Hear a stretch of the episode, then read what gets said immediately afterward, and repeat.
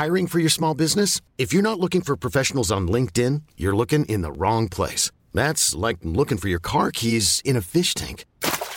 LinkedIn helps you hire professionals you can't find anywhere else, even those who aren't actively searching for a new job but might be open to the perfect role. In a given month, over 70% of LinkedIn users don't even visit other leading job sites. So start looking in the right place. With LinkedIn, you can hire professionals like a professional. Post your free job on linkedin.com slash achieve today.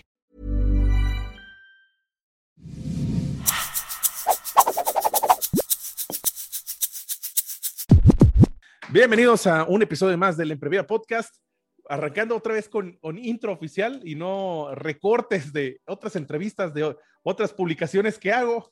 Eh, tengo el honor y el privilegio de estar con un gran invitado, segunda vez, repite invitado ya después yo creo que como, como de dos años, eh, después Sí, de haberlo eh, eh, encontrado en el pasillo de, "Ve, pásate a grabar el, el episodio y por fin un invitado que tiene hasta mejor equipo eh, de, de- de presentación que yo. Raúl Bueno, pero Pasi. por eso es el, es el trabajo audiovisual, ¿no? Es no por otra visual. cosa. Es- exactamente, ¿no? Son parte de las credenciales. Este, Raúl, como bien saben, este, aparte de, de- de toda esta cuestión de, de fotografía eh, y también arquitecto y de muchas cosas que sabe, pues tiene su canal en YouTube que hace referencia a, eh, al Barcelona, nació en Blaugrana, pero creo que si llegaste a ver este episodio que es ahorita, se graba en jueves, pero sale viernes, si lo estás viendo ahorita en esta máquina del tiempo, de lo que sucedió esta semana es el tema de la Superliga, ¿no? Pero, pero bueno, eh, Raúl, ¿cómo estás?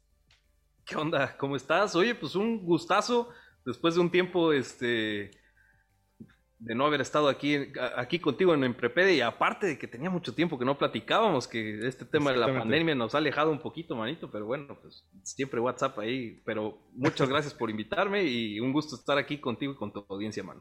Bueno, la verdad es que yo, y lo platicaremos también, yo dejé de seguir el fútbol después de que se fue mi sacrosanto tiburón. O sea, perdí, perdí esto de ver la tele y, y, pues me junto para ver la Champions y ese tipo de cosas, pero más por un, eh, por ser Villamelón que realmente por irle a un equipo específico, pero algo que ah, la verdad es que a mí me llamó muchísimo la atención fue esta noticia de la creación de la Superliga y cómo fue avanzando en el, en el prácticamente en un día un proyecto que parecía de mover y en el, en el término eh, del mercado financiero, incluso la acción de la Juventus tuvo un picazo así de, de que de repente subieron las acciones de la Juventus y al día Me siguiente del Manchester United también. también, o sea, todos los que estaban, todos los equipos que ahorita tú platicarás este, sobre la Superliga, ¿no? Al día siguiente, pues todos dicen adiós. Pero, a ver, Raúl, para poner en contexto, eh, por si esta semana no viste nada, no se vio nada, te enteras y estás leyendo o viendo eh, este episodio, ¿qué pasó esta semana? ¿Qué, qué sucedió con esto de la famosa Superliga? Mira, breve resumen, cabrón. La verdad es que esta semana fue una semana histórica para el fútbol. eh, y aparte, cualquiera de los desenlaces iba a marcar un antes y un después en, la historia del fútbol mundial. Eh, el domingo, des- bueno, la verdad es que este tema no es nuevo. eh, tiene muchos años. Tiene, ha sido un, un gran pretexto de los clubes grandes ah, para poder hacer valer su opinión ante la normalmente respuesta muy cerrada de la UEFA y la FIFA ante cualquier tipo de propuesta. Este, ¿Por qué lo digo? En 1988, por ejemplo, la primer, el primer vestigio de una Superliga nació por Silvio Berlusconi justamente cuando estaba comprando el Milan. Eh, lo que pasa es que en ese entonces el Milan era un dominador en Europa y eh, Silvio Berlusconi estaba muy enojado porque decía, ¿cómo es posible que tengo el mejor equipo de Europa y yo me voy a meter a tu entonces la Copa de la UEFA eh, y me pueda sacar a mi equipo en la primera de cambios? Antes solamente era una, una competición que era eh, competición directa, ¿no? Partido ida y vuelta y, se, y, y ahí quedó, ¿no? Este, siguiente fase más o menos por ese tipo de, de cuestiones se, se, establece que en la Champions League ahora hay una fase de grupos donde, bueno, hay muchos partidos, en total cada equipo juega seis partidos y después Porque- pasas a la eliminación directa. Porque empieza a ser una liga, ¿no? La liga de las superestrellas, una fase de competición tradicional para luego jugarse una liguilla en términos eh, mexicanos. Exactamente, en términos muy mexicanos. Eh, entonces, pues bueno, Silvio Belrusconi se enoja mucho y dice, a ver, ¿sabes qué? Maestro, pues si no atiendes a mis demandas y me mantienes a mi equipo jugando lo más posible en esta competición, que aparte me genera mucho dinero para que yo siga trayendo estrellas y siga haciendo espectáculo con mi Milan, eh, pues yo voy a hacer mi propia liga. Me voy a juntar con mis amigos, todos los de los equipos los grandes, ricos. Y con los ricos, exactamente. Que, bueno, Silvio Berlusconi, pues no precisamente está esperando la quincena. Este, y, y, y, voy a hacer mi propia liga. Y la UEFA, pues se acalambra y empiezan a ceder y pues bueno, de ahí no nace la primera Superliga y así ha habido varios intentos a lo largo de la historia. En esta ocasión volvió a pasar con el tema COVID, obviamente todos los equipos están bastante golpeados económicamente, se habla de que la temporada pasada eh, hubo pérdidas en, este, en, en, los equipos más poderosos, en los 12 equipos más poderosos de Inglaterra, España e Italia, que hubo pérdidas alrededor de 1.300 millones de libras esterlinas. Solamente en la temporada pasada que hubo tres meses de baja, o sea, se suspendió el fútbol marzo, abril y mayo. Entonces, pues ya se imaginarán cómo están las cosas ahorita. Es que eh, imagínate, todo, o sea, ¿no? cuánto, cuánto, y desconozco, ¿eh? Este, de los ingresos de un club, ¿qué porcentaje realmente es sobre este, las entradas al estadio? Porque yo creo que aquí es un efecto dominó. Entradas a estadio, eh, patrocinadores de las marcas de las cervezas o de lo que se consume dentro del estadio. Al momento también hay como que eh, no hay tantas campañas de activación, o sea, es todo un negocio alrededor de lo que se vive en un estadio más allá de, de los derechos de televisión, playera, sino que y, o sea, sí. eh, es una derrama el evento en vivo, vamos a llamarlo así, ¿no?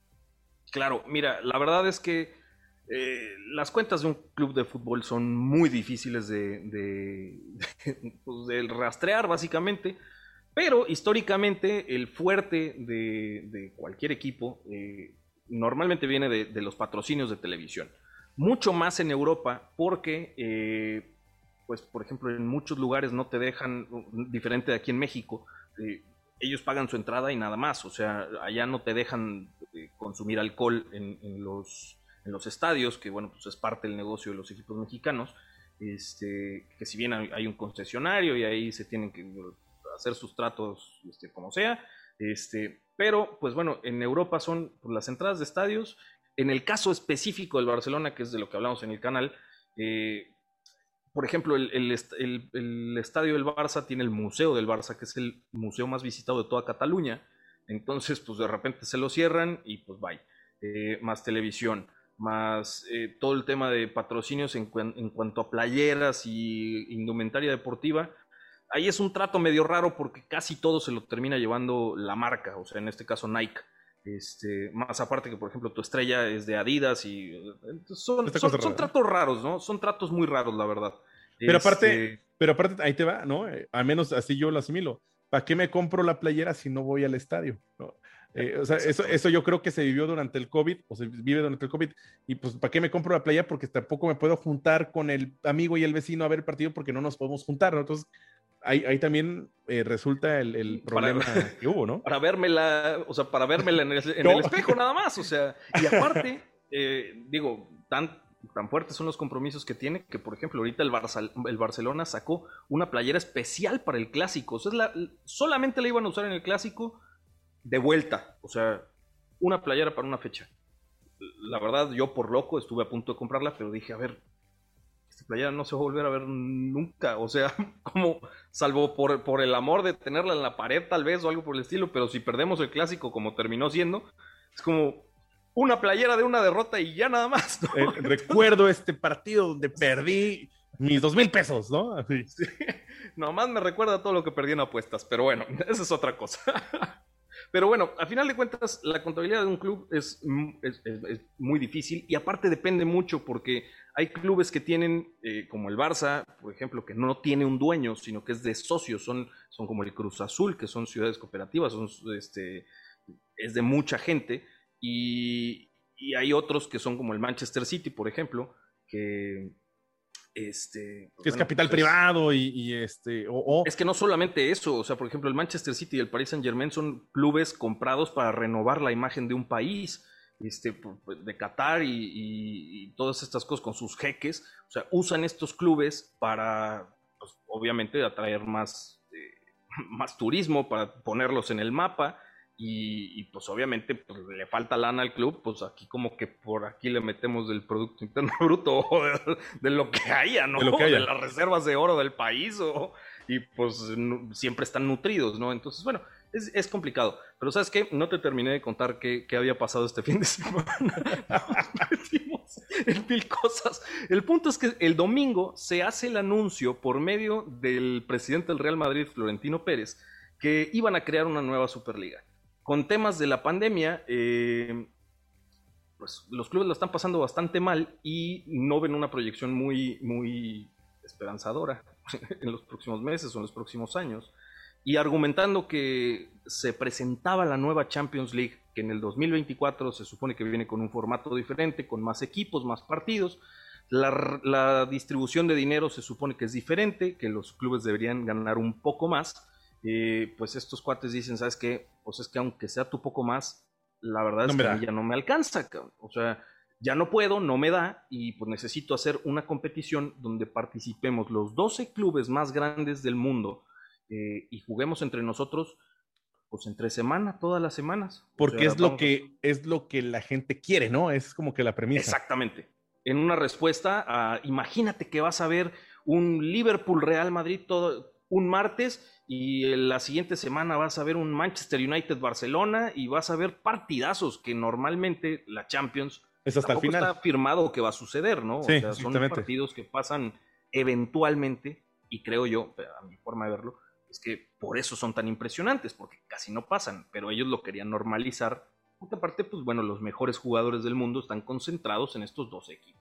veía una analogía, veía una analogía bastante interesante, ¿no? De que tú eres, estás dispuesto a comer, ¿no? Te, gusta, para los carnívoros, este, eh, un buen corte de carne y eres, te estás dispuesto a pagar 500 pesos por ese corte de carne, pero ¿qué pasaría si comes ese corte de carne todos los días? pues te termina aburriendo, ¿no? Y eso eh, tal vez iba a fomentar la... Y dejando de lado el tema de los triglicéridos y esas cosas. Y, aparte, triglicéridos y colesterol, ¿no? Pero, pero vaya, haciendo la analogía de, de que algo bueno durante mucho tiempo se termina por normalizar. Claro, claro, claro. Yo creo que esta medida en general era, era un parche, un parche de oro. Este, sí sonaba muy bonito, pero bueno, eh, estaba tan mal armado, lo hicieron tan de pronto que, pues bueno, a final de cuentas la presentación de esta nueva Superliga sucede el día domingo y para el día martes pues obviamente ya todo había explotado porque creo que no midieron bien la forma en la que se hizo. ¿Qué pasa?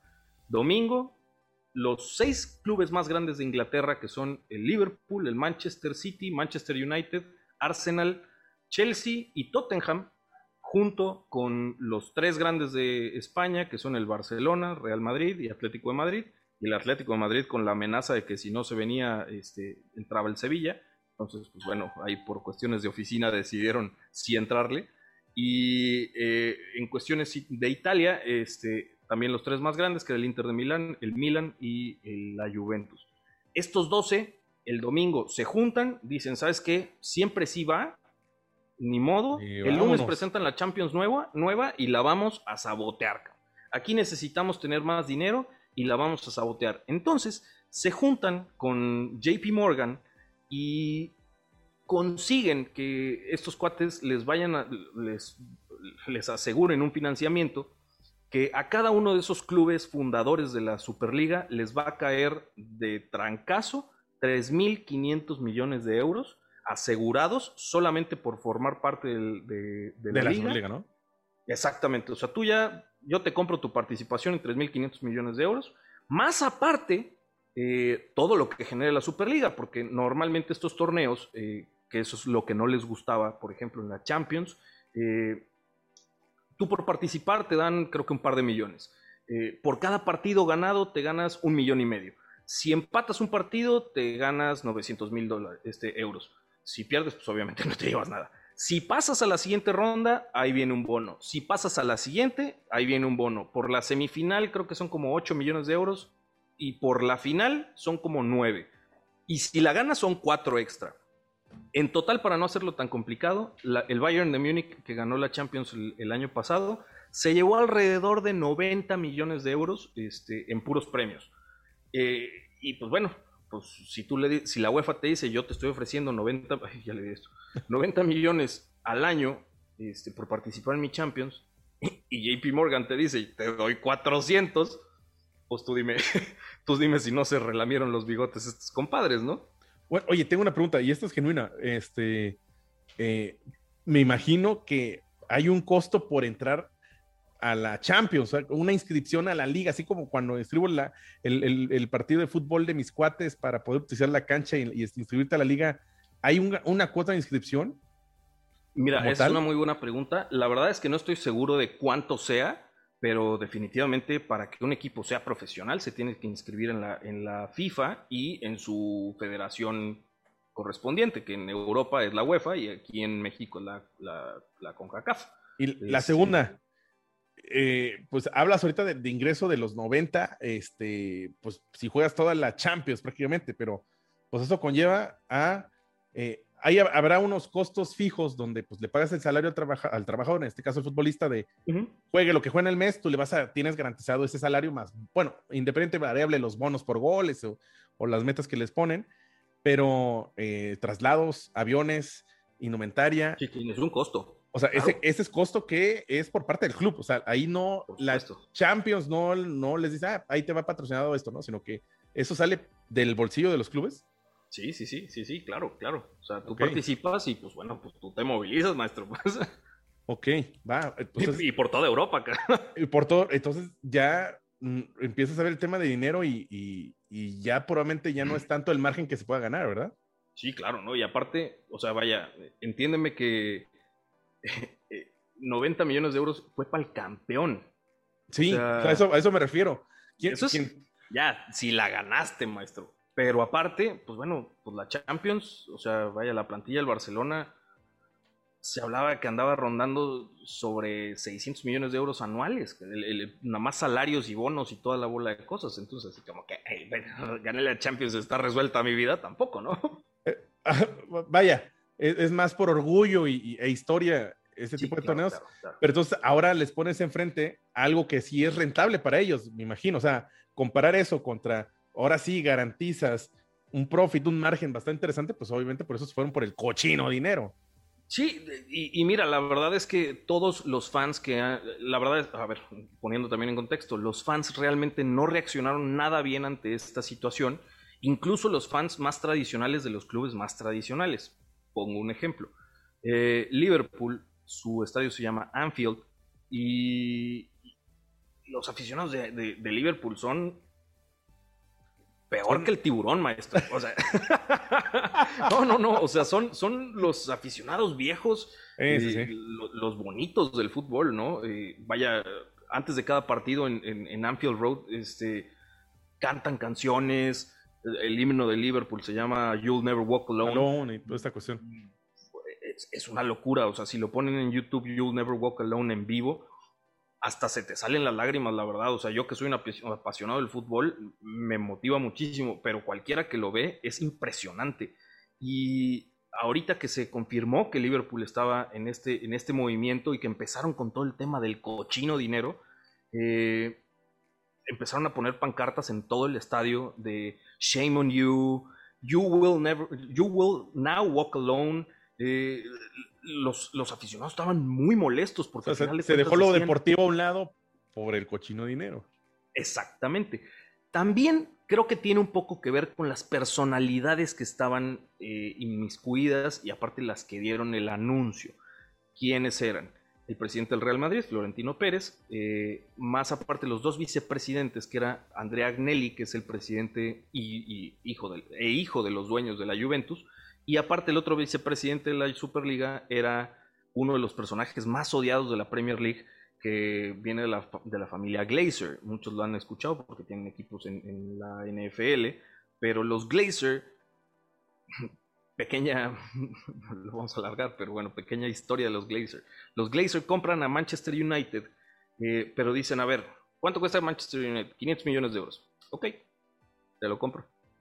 Lo compran y después de las arcas del club se cobran sus 500 millones de euros y actualmente el Manchester United es uno de los clubes más endeudados del mundo precisamente por esta jugarreta que hicieron los Glazers de tener un equipo de fútbol top gratis. Entonces, digamos que no, es del no son santos de la devoción de la gente y pues entonces ves a estos tres tipos. Es como si el Real Madrid es, un como, como polémico. Si juntaras a todos los enemigos de los superhéroes, ahí estaban justamente representados, ¿no? Exactamente. Es como que el Guasón, Lex Luthor y alguien más ¿Y alguien salió más, a dar esta buena noticia de vamos a hacer nuestro propio torneo y pues obviamente a la gente no le gustó, ¿no? Pero bueno, pues los equipos están necesitados de, opciones económicas y lo tomaron. Nada más que, bueno, el martes terminan dando el anuncio de que la FIFA y la UEFA se molestaron mucho con este tema, amenazaron a todos de que los iban a sacar de sus ligas, de que no los iban a dejar participar en la Champions este, la presión de los aficionados creció por 10.000 y pues esta idea revolucionaria que nos hizo tener una semana súper ajetreada, pues básicamente duró 48 horas viviendo. Y los jugadores, de cierta manera, los jugadores sabían, estaban involucrados en el proyecto o, ellos tal cual como trabajadores. las cosas. Esa es otra de las cosas, porque dentro de las amenazas de la FIFA y de la UEFA decían que no solamente ellos iban a ser vetados de las competiciones europeas y de sus propias ligas e, e, internacionales, sino que sus jugadores no iban a poder vestir las playeras de sus selecciones ni en mundiales ni en Eurocopas. ¿Qué pasa con los jugadores? Ahí también se volvió un problema porque estos compadritos presidentes pues no le avisaron a nadie. Los entrenadores empezaron a, o sea, obviamente pues la prensa, a quién es el primero que le preguntan el partido del fin de semana, pues al entrenador y pues Jürgen Klopp de Liverpool, Pep Guardiola de, del Manchester City, Ronald Koeman del Barça, todos de que... ¿Qué es esto? Pues, pues, es que a mí nadie me avisó, maestro. O sea, y los jugadores pues están amarrados por contrato, entonces pues, pues vamos a, tener que arreglar ese tema, a ver cómo sucede, ¿no? O sea, había muchas preguntas en el aire, la verdad lo plantearon muy rápido y muy mal, y pues obviamente entre cuestionamientos pues se les cayó el teatrito en 48 horas ahí te va. Esto sentó, o sea, de, cierta manera, aunque fracasó, pero como que empezó a generar las bases para que se reformule toda esta cuestión financiera en el fútbol, ¿no? Bueno, al menos yo así lo veo. Mira, sí, eh, creo que hay dos formas de verlo. Eh, la verdad es que siento que, que, fue un berrinche y terminó siendo como en la historia que les conté de Silvio Belrusconi, donde los ricos dijeron, pues si no yo me llevo mi balón y pues tú hazle como tú quieras, pero no se dieron cuenta que pues, le estaban diciendo eso a su papá, ¿no? O a su mamá. Entonces pues, la UEFA dio el manotazo. Pero hay algo que hay que recalcar y eso pues a mí me hace cuestionarme mucho las cosas de cómo debería seguir existiendo la industria o el ecosistema fútbol. Eh, que fue la respuesta del Bayern de Múnich, que fue invitado a esta Superliga y dijeron que no, y el presidente, Karl-Heinz Rummenigge, eh, delanterazo aparte, eh, pero en el comunicado que dice es, a ver, señores, creo que tenemos que sí buscar opciones para ver cómo vamos a salvar al fútbol de este trancazo económico que está viviendo, de esta crisis tan fuerte que está viviendo, pero nosotros los incitamos a que seamos de alguna forma más frugales, ¿no? Eh, pues así están las cosas, entonces no podemos seguir teniendo plantillas de miles de millones de, euros, no podemos seguir comprando jugadores en 200 millones de euros cada verano, este, tal vez te ibas a, ibas a remodelar el estadio, bueno, pues probablemente te tengo que esperarte 10 años, ¿no? Entonces nacen dos vertientes, la de o lo dejamos como está y, seguimos gastando y gastando y gastando y gastando y gastando, o reformulemos un plan un poco más austero y más deportivo también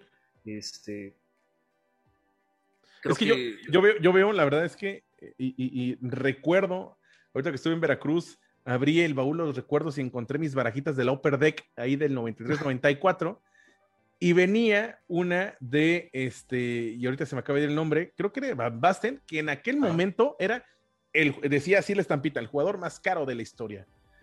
Y, veía la, y, y, veía o sea, la cifra y era de risa comparado con lo que hay ahorita. O sea, prácticamente lo gana alguien de primera división de fútbol mexicano lo que ganaba Van Basten en, su momento. O sea, es un mercado inflado y, ya parece como una bola de nieve que, no sabe cuánto, o sea, realmente lo vale. O sea, eh, eh, eh, lo que está Cristiano lo vale, lo que vale Messi lo vale, lo que vale Mbappé lo vale.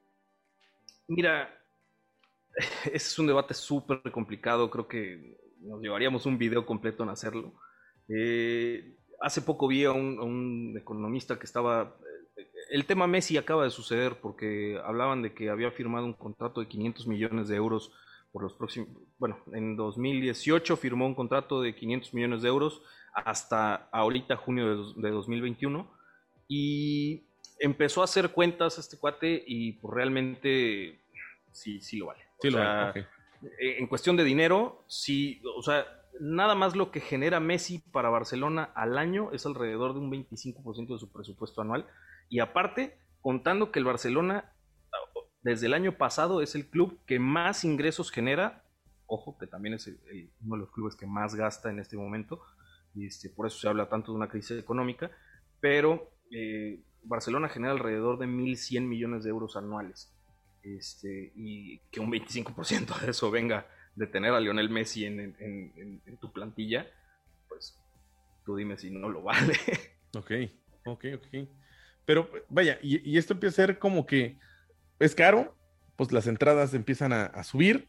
La playerita de antes de 700 pesos ahora vale 2 mil o 3 mil pesos. Sí. Mira, alguna vez, no sé si sigas a Jero Freixas, el argentino este de uno que se pelea con su esposa, si no lo has visto, velo. Tuvieron un video viral del mundial. De, del mundial, sí, cierto. el día de la boda del primo, no sé qué. Hizo un video del tema de Messi y decía, pero ¿cómo, cómo decir que caro? ¿Cómo decir que caro? Eh, si es bueno, es, este, la Thermomix es cara. y aparte se le hizo un, relajo al cuate porque los de Thermomix como que le mandaron una carta de, oye, muchas gracias por hacernos promoción porque nos subieron las ventas. Y así, pero pagame, pero, dame algo. Pero eh, esa analogía decía, o sea, es que este cuate es, es, es caro, pero que es caro, ¿no? O sea, pues estás pagando por lo mejor. Estás pagando por algo que te regresa. Ahora bien, efectivamente, tener plantillas carísimas, pues lo único que hace es que te encarece todo lo demás. O sea. No, y es una bola de nieve interminable, ¿no? Porque, pues, te. Pues, y el que lo termina pagando somos nosotros, o sea. Sí, Oye, pues, yo, esperaría que el aficionado es el que termina pagando eso. Y, y vaya, o sea, si, si, si lo ponías eh, eh, en términos de inflación, o sea, lo que sube anualmente un, un boleto de una entrada eh, o todo lo que se mueve en artículos de, deportivos del fútbol es enorme. Yo no sé, pero eh, hay mercados que creo que sí la MLS, o sea, al final del día, ¿no? Si directores generales de compañía y pues hay un rango donde se mueven siempre todos y te mueves a uno por los tipos de proyectos, pero como que, vaya, si hay oferta y demanda, pero la empresa también dice, no, hasta aquí ya está muy caro, ¿no? Este, claro. aquí queda pero parece que aquí no hay límites. O sea, ¿hay alguna liga donde realmente está limitado? ¿Se piensa tal vez limitar ya los salarios? No, no, no, no, no, Vaya, es que no está limitado que muchas veces cambia de partido a partido. O sea, no es lo mismo, incluso aquí en México, no es lo mismo que vayas a ver un, imagínate, en el, en el Pirata Fuente. Creo que de los últimos partidos que tuvo el Veracruz en la primera liga, en, la liga, en el máximo circuito mexicano, este se quejaba mucho la gente porque el, último partido que fue el América a Veracruz, pues les subieron como ocho veces el costo normal. Sí, vaya, de un partido normal, el Veracruz de 100 pesos, 500 eh, pesos, ¿no? Que para Veracruz es, muchísimo, ¿no? Pero, sea, otra, pero, pero, es que eso te habla completamente del fútbol y eso es justamente como, como si Messi viniera a jugar, o sea, si tú pagas 500 pesos por entrar a un, a un partido X, este, vayas más, yo, yo que tengo abono de los Tigres, bueno, cuando podíamos ir al estadio, este, haciendo cuentas al el boleto me salía como en 400 pesos más o menos, este, o sea, cada partido, pero pues ya quiero ver si hubiera llegado, o sea, no sé, si partido especial y viene Argentina con Messi y aquí va a jugar la selección, pues es un boleto que vas a pagar 1.500 pesos. Y a final de cuentas así está configurado el fútbol el día de hoy depende quién eres, cuánto te cuesta y, en algún momento yo siento que eso va a, a, explosionar y va a destruir todo, todo esto. O sea, ¿dónde está el límite? O sea, si tú tienes que comprar un jugador de 200, 180, 200 millones de euros al año para que siga siendo rentable, pues, y el día que no lo sea. Sí, que sea una que, no que realmente explote, que realmente no funcionaba así el modelo, ¿no? Sí, sí, sí. O sea, como modelo creo que es muy riesgoso. Tú eres mucho más experto en eso que yo. Este, tal vez para ti sea mucho más evidente, pero, pero la verdad es que, tenemos que, de alguna forma regresar a un, a un, o bueno, tendrían que regresar a un modelo en el que pues empiecen a generar sus propios jugadores de nuevo, güey. Las canteras muchas están perdidas, este, nada más se esperan a que salga un garbanzo de libra en, algún lado y... pues, que esa era parte de la esencia real del negocio de fútbol. Lo creo jugadores, invierto en él y ya después lo, lo, lo vendo, ¿no? Sí, sí, y muchos, vaya, se volvió una cultura en Sudamérica. O sea, es más, ahorita salió una nota que a mí me da muchísima risa. Eh, los clubes que formaron a James Rodríguez, eh, pues estaban como esperando que les llegara. La FIFA tiene como una regla de que James Rodríguez jugaba en el Real Madrid y terminan vendiéndolo al Everton, vendiéndolo al Everton el verano pasado. Entonces, de lo que es de la transacción, un porcentaje tiene que ir a los clubes formadores, pues por formarlo, ¿no? Este, y pues estos cuates llevan todo el año, ya casi se acaba la temporada, llevan todo el año así de que mi comisión y mi, comisión, y mi comisión. Y pues resultó que, pues no, que no, que no fue venta, sino que se fue gratis. O sea, le dijeron, ¿sabes qué, James? Pues te voy a ayudar a salir, gracias por tus servicios prestados, maestro, y bye. Y, pues se quedaron así como, ¿cómo? O sea, pues... Ok. Fíjate que esto yo no lo sabía, un rato, ¿no? Sí, porque me imagino que no es un club muy grande, si lo comparas versus toda la maquinaria europea, y pues necesitan el dinero. Pero sobre todo un club que probablemente está en segunda, tercera división, que ni de broma, o sea, ni de broma ganan lo que gana un club de primera división de entrada, deja tú si estuvieran campeonando, pero que de repente un club de segunda, tercera división les digas ahí te van 250 mil euros, no hombre, pues desarreglas la vida, maestro, o sea, pagan nóminas tres meses seguidos y se rascan la panza. Oye, ahí va, Último, última pregunta, porque creo que ya nos extendimos como más de 30 minutitos. Así es el tema del fútbol. La tele, porque pues ahí está otro ingrediente y el agente que siempre ha estado detrás del deporte, que es la transmisión de los partidos. Eh, se verá modificado, es parte de justamente de esta toma de decisiones. que estaban viendo también respecto a derechos televisivos eh, eh, en la Superliga? O sea, ¿cómo está la tele metida en todo este negocio del fútbol? Mira, uno de los grandes argumentos de, la existencia de esta Superliga, y lo dijo el mismo Florentino Pérez en, un, programa, un programa español muy grande, de gran difusión en el tema de fútbol, el chiringuito, este, decía, tenemos 4 mil millones de seguidores en el mundo, este, entre estos 12, ¿no? O el fútbol en general. Pero nuestras audiencias más chicas, este, o no, ven los 90 minutos del partido o no los están viendo. Entonces necesitamos traerles espectáculo para que nos vean.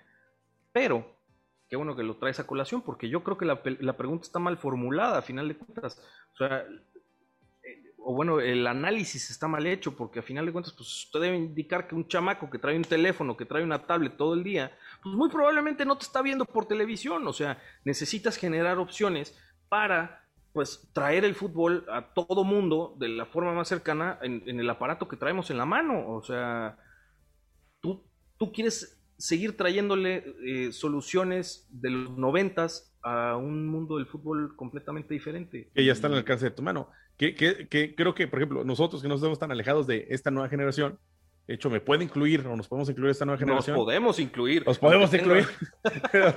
sí, este, los godines, ¿no? Que ven el partido y que están en, ahí en el. Para nosotros es un show. A las 2 de la tarde es la Champions y. Pues. No, entonces estar viendo el marcador. Exactamente, ¿no? Donde yo creo que eh, fácilmente a través de cierta plataforma que no diré el nombre porque no sé, creo que no se puede decir en YouTube. Por no este, promocionar la piratería. para no promocionar la piratería, pero este, eh, se busca el partido y, ahí sale, ¿no? O sea, creo que no es tanto el tema de buscar piratería, sino que no existe esa opción de manera directa para poder ver los partidos, porque todavía no se ataca realmente eh, eso. Y, lo platicamos hace rato. De, lo, de, lo, que vive la tele abierta, ya no son de novelas. O sea, ya no es de los comerciales que generan las novelas, ni de los noticieros, porque ahora las nuevas generaciones consumen noticias de otra manera. O sea, sigue siendo de eventos deportivos, de eventos en vivo, pero no funciona así tal cual porque ahora lo consumen a través de otras interfaces o otros dispositivos. Sí, mira, maestro, hay, hay, hay youtubers que tienen una cantidad de visualizaciones por videos, un porcentaje de visualizaciones por video, que ni, en los mejores sueños de Televisa se imaginan un, rating así. O sea, y si eso no te indica que la tele ya no es el, el, donde la gente se sienta a, consumir estas cosas, o principalmente, si no les estás creando contenido en, esas plataformas que ya está más que probado porque hay estadísticas y analíticas de todo, vaya, en internet donde te metas a buscar analíticas vas a encontrar, pues es que no están entendiendo el... definitivamente no están entendiendo el, cómo va la jugada, vaya. Que por ejemplo, ahí creo que el ejemplo que se puede dar es eh, la NFL Network, ¿no? Que tiene hasta su aplicación y... Pero porque también se entiende que funciona como una liga, como una franquicia, como una empresota, ¿no? Y, van todos juntos.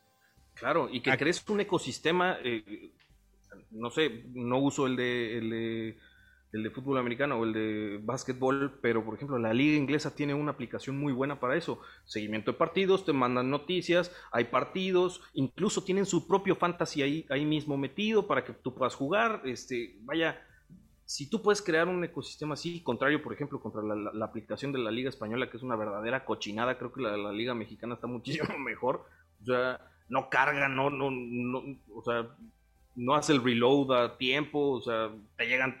Ahorita me están llegando goles del Barcelona que jugó hace tres horas. De cuando estaba Rivaldo, ¿no? literal me acaba de Rivaldo. no, literal, ahorita en el video me llegó un gol del Barcelona y jugaron a las 3 de la tarde. O sea, pues si no le metes esas cosas como, como instituciones, como equipos, como ligas, como, como instituciones europeas o como la misma FIFA, pues...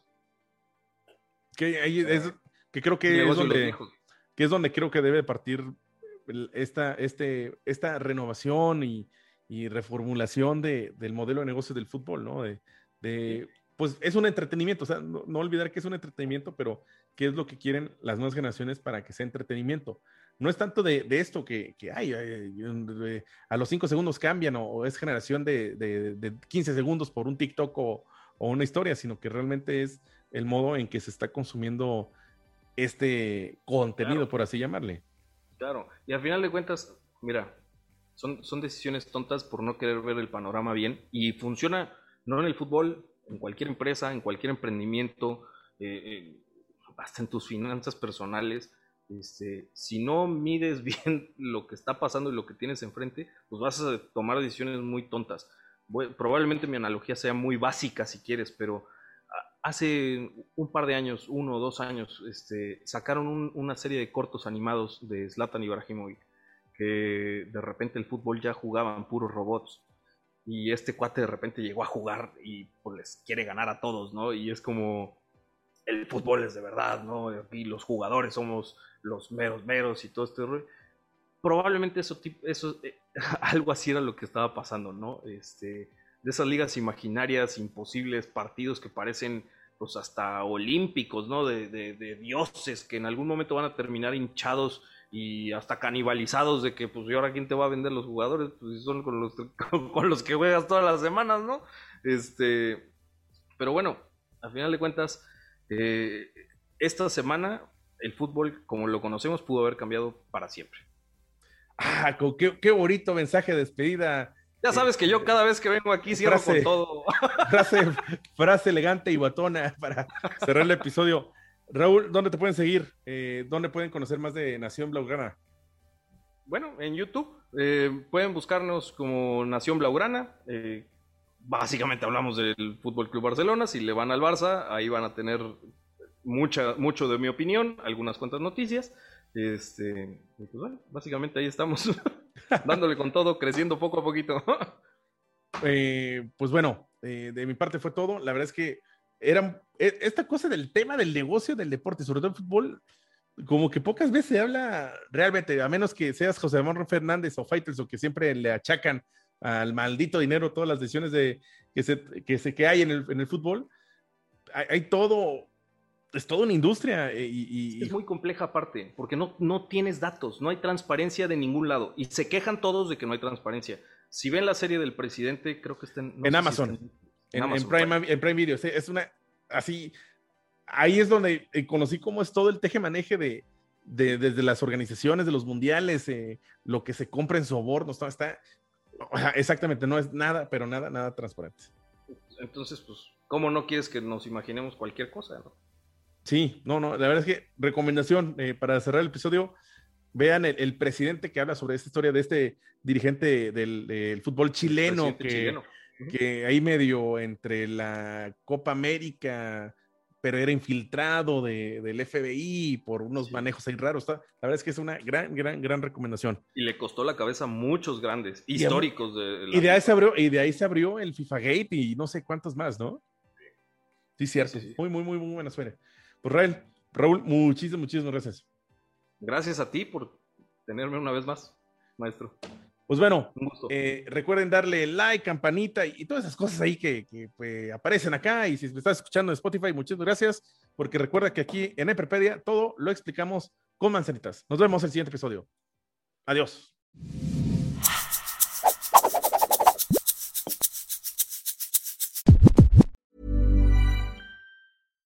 My business used to be weighed down by the complexities of in person payments. Then, Tap to Pay on iPhone and Stripe came along and changed everything. With Tap to Pay on iPhone and Stripe, I streamlined my payment process effortlessly. Now I can accept in person, contactless payments right from my iPhone. No extra hardware required. What's truly remarkable is how I can cater to all of my customers' payment preferences. Whether they're using cards, Apple Pay, or other digital wallets, Tap to Pay on iPhone and Stripe ensure a smooth checkout experience every time. And it's not just me. Stripe helps businesses of all sizes, from local markets to global retailers, scale quickly and stay agile. To learn how Tap to Pay on iPhone and Stripe can help grow your revenue and reach, visit stripe.com/tapiphone.